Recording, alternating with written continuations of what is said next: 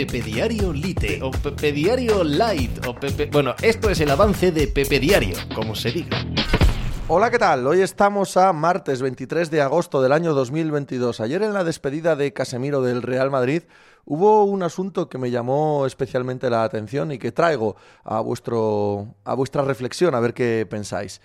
Dijo que ya al acabar la pasada final de la Champions League notó que era el final de un ciclo, que lo había conseguido todo y que quería un reto nuevo. Y se lo dijo a su mujer, se lo dijo a sus eh, más íntimos y también al club. Y también al club. Y hasta la semana pasada, en la que el Manchester United acudió a Madrid a comprar todo lo que pudiese comprar, ¿vale?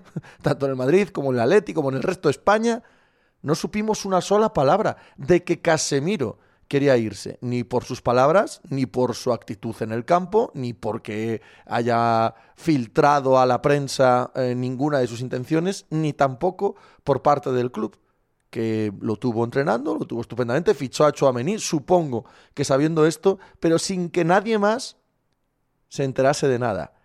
Qué manera tan precisa del Real Madrid de crear compartimentos estancos, de manejar la información y de que no nos enteremos ni nosotros ni los profesionales de la información que están más cerca de ellos de absolutamente nada en las grandes operaciones. Y no es la primera vez que ocurre. Em, me fascina, de verdad que sí. De eso y del resto del deporte, desde un punto de vista global, hablamos hoy como cada día en Pepe Diario. ¡Hala! Hice hacer algo por ahí. Estás escuchando Pepe Diario.